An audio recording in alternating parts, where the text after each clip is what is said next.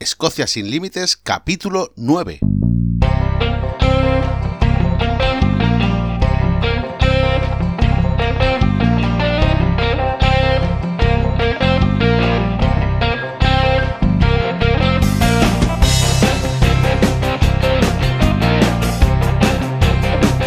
Hola, bienvenidos a Escocia sin Límites, el podcast para los amantes de Escocia, donde hablamos sobre historia, lugares de interés, rutas y muchísimas cosas más para todos aquellos que estáis interesados en conocer, en venir a Escocia o para los que ya vinisteis y estáis deseando volver, porque Escocia es así, Escocia te atrapa.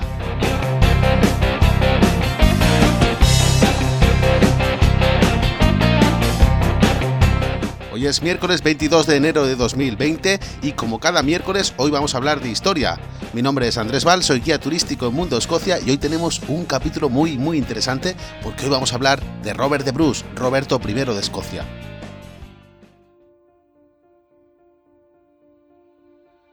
Bueno, y como veis aquí entra la música tranquila, música histórica para narrar los hechos que ocurrieron con Robert de Bruce. Bueno, ¿quién fue Robert de Bruce y qué papel jugó en Escocia a principios del siglo XIV?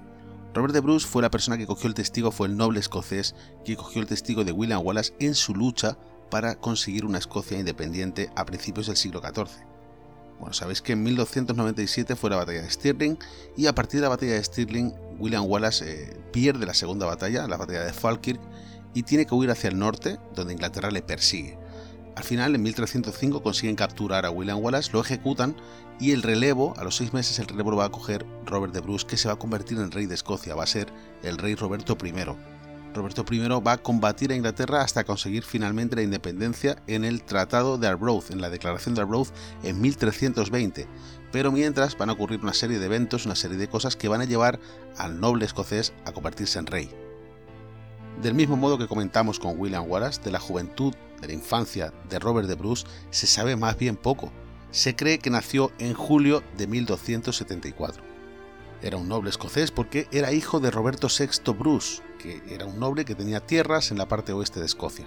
Al provenir de una familia noble escocesa, Robert de Bruce dominaba el gaélico escocés, el francés, el latín y el inglés y la primera referencia histórica que tenemos de él es una carta escrita por Alasdair MacCallin, señor de Ayla, en la que aparece junto a su padre y el obispo de Argyll. Durante el inicio de las guerras de independencia de Escocia, recordad que Eduardo I conquistó Escocia en 1296 y es cuando emerge William Wallace, etc. Bueno, pues durante este momento la familia Bruce está alineada con la causa inglesa. Le juran lealtad a Eduardo I y durante estos primeros años va a cambiar de bando varias veces Robert de Bruce, teniendo en cuenta que en este momento había intereses familiares, etcétera, que hacían que la causa inglesa fuese muy atractiva para poder apoyarla. Es decir, al final los que se rebelaban en Escocia eran rebeldes escoceses que había que suprimirlos. Esto fue muy al principio, muchos nobles luego cambiaron también de bando y apoyaron a la causa de William Wallace. Claro, si nos ponemos en situación, imaginaos que alguien eh, que está bien relacionado con los nobles ingleses apoya la causa escocesa y luego Escocia pierde. Eh, Inglaterra arrebataría todas estas tierras a estos nobles traidores. Por eso muchos nobles al principio se alinean con la causa de Eduardo I, porque piensan que es el caballo ganador.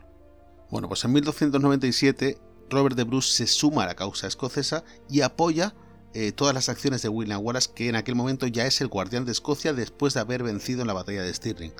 Luego va a perder en la batalla de Falkirk, va a huir hacia el norte, va a haber otro cambio de lealtades de Robert de Bruce hacia Inglaterra y luego definitivamente ya se va a alinear con la causa escocesa. Ese mismo año va a fallecer su mujer al dar a luz a su propia hija.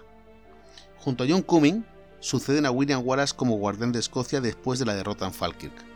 En ese momento la figura de Robert de Bruce ya empieza a ser importante en Escocia, teniendo en cuenta que Cumming, que también está a la misma altura, es el, tiene el mismo rango de guardián de Escocia que Robert de Bruce, Cumming era familia de Balliol. Balliol era el rey que Inglaterra puso como muñeco, no sé si acordáis de lo que comenté. Bueno, pues Cumming y Robert de Bruce se llevan bastante mal. Eh, hasta el punto en que eh, en un momento dado, Robert de Bruce invita a Cumming en 1306, esto ocurrió el 10 de febrero de 1306, lo invita a dialogar en, la abadía de Dumfries. Y después de una fuerte discusión, eh, vamos, Robert de Bruce mata a John Cumming. Recordad que John Cumming en aquel momento es un noble muy importante y además lo mata en el altar mayor de la iglesia de Greyfriars. A partir de este momento a Robert de Bruce se le excomulga y es verdad que solo le quedan dos opciones. Una, ser un fugitivo y huir, o dos, aprovechar este vacío que deja a Cumming para coronarse como rey de Escocia. La verdad es que tenía muchos detractores y tenía muchos partidarios. Al final consigue coronarse seis meses después de que ejecutaran a William Wallace en Londres. El 27 de marzo de 1306, Robert de Bruce es coronado como Roberto I de Escocia en la localidad de Scone, cerca de Perth. Vale, ya es coronado rey, ya es el rey de Escocia, lo que pasa que no tiene un reino porque Escocia sigue en guerra con Inglaterra y además está perdiendo la guerra. Todo esto va a dar un giro radical cuando en julio de 1307 llega la noticia de que Eduardo I, el rey, ha fallecido de disentería. Y ojo porque esto va a ser muy importante ya que Eduardo II, el sucesor, su hijo, no va a tener la misma ambición ni la misma fuerza a la hora de atacar Escocia.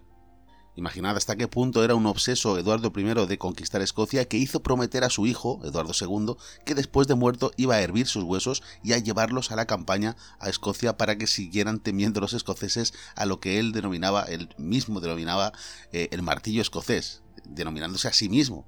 Bueno, pues Eduardo II siguió con la campaña en, en, el norte, intentando conquistar Escocia, pero ya de otra manera, ya no empleaba tantos recursos ni tenía tanta fuerza y además es que de carácter era también más débil. Y todo esto nos va a llevar al 23 y al 24 de junio de 1314 en la localidad de Bannockburn. Eduardo II y Roberto I, el rey de Escocia ya, negocian una paz entre Inglaterra y Escocia que nunca llegaría a darse porque las negociaciones fracasarían. Y entonces comienza la batalla de Bannockburn, la última de las guerras de independencia.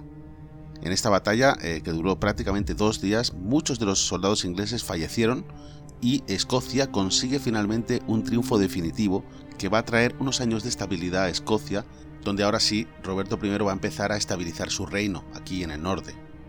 Aprovechando este periodo de paz, Roberto I vuelve a casarse de segundas nupcias, vuelve a contraer matrimonio y en 1320 reúne a todos los nobles escoceses, a todos los nobles fieles, para escribir un tratado, el Tratado de Arbroath, la Declaración de Arbroath, eh, que va a llevar a Escocia a pedirle formalmente al Papa Juan XXII que establezca que Escocia es una nación independiente con derecho a autodefenderse de ataques externos, eh, principalmente de Inglaterra. Eh, fijaos hasta qué punto la Iglesia tenía poder en aquella época, y es que hay que saber también que Escocia e incluso Inglaterra en aquel momento eran católicas, porque después el anglicanismo llega con Enrique VIII más tarde. Con lo cual, si el Papa decía que Escocia era independiente, eso se respetaba por todos los países católicos, incluyendo Inglaterra. Bueno, pues la firma de esta declaración, la declaración de Arbroath, se produce en 1320 en la abadía de Arbroath. Arbroath es un pequeño pueblo que hay en la costa este de Escocia, al norte de San Andrews, y tiene su abadía, que es donde se firmó este documento. Hoy en día está en ruinas. En aquel momento, tener en cuenta lo, que digo siempre, han pasado 750 años. En aquel momento, la abadía era perfectamente eh, operativa, estaba perfectamente activa. Hoy en día se puede visitar la abadía de Arbroath. Eso sí, han puesto una taquilla allí para que la gente vaya y pague su entrada, pero la, la abadía los restos de la abadía católica siguen estando allí.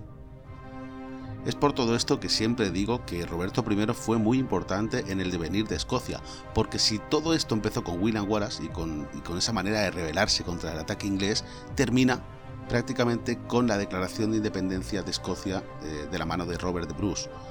Por eso ambos fueron muy importantes en el devenir de Escocia y por eso ambos hoy en día, si vais al castillo de Edimburgo, pues vais a ver que la entrada del castillo está flanqueada a izquierda y derecha por esas dos figuras. A la izquierda tenéis a Robert de Bruce vestido de rey y a la derecha tenéis a William Wallace con su escudo y su espada vestido de guerrero.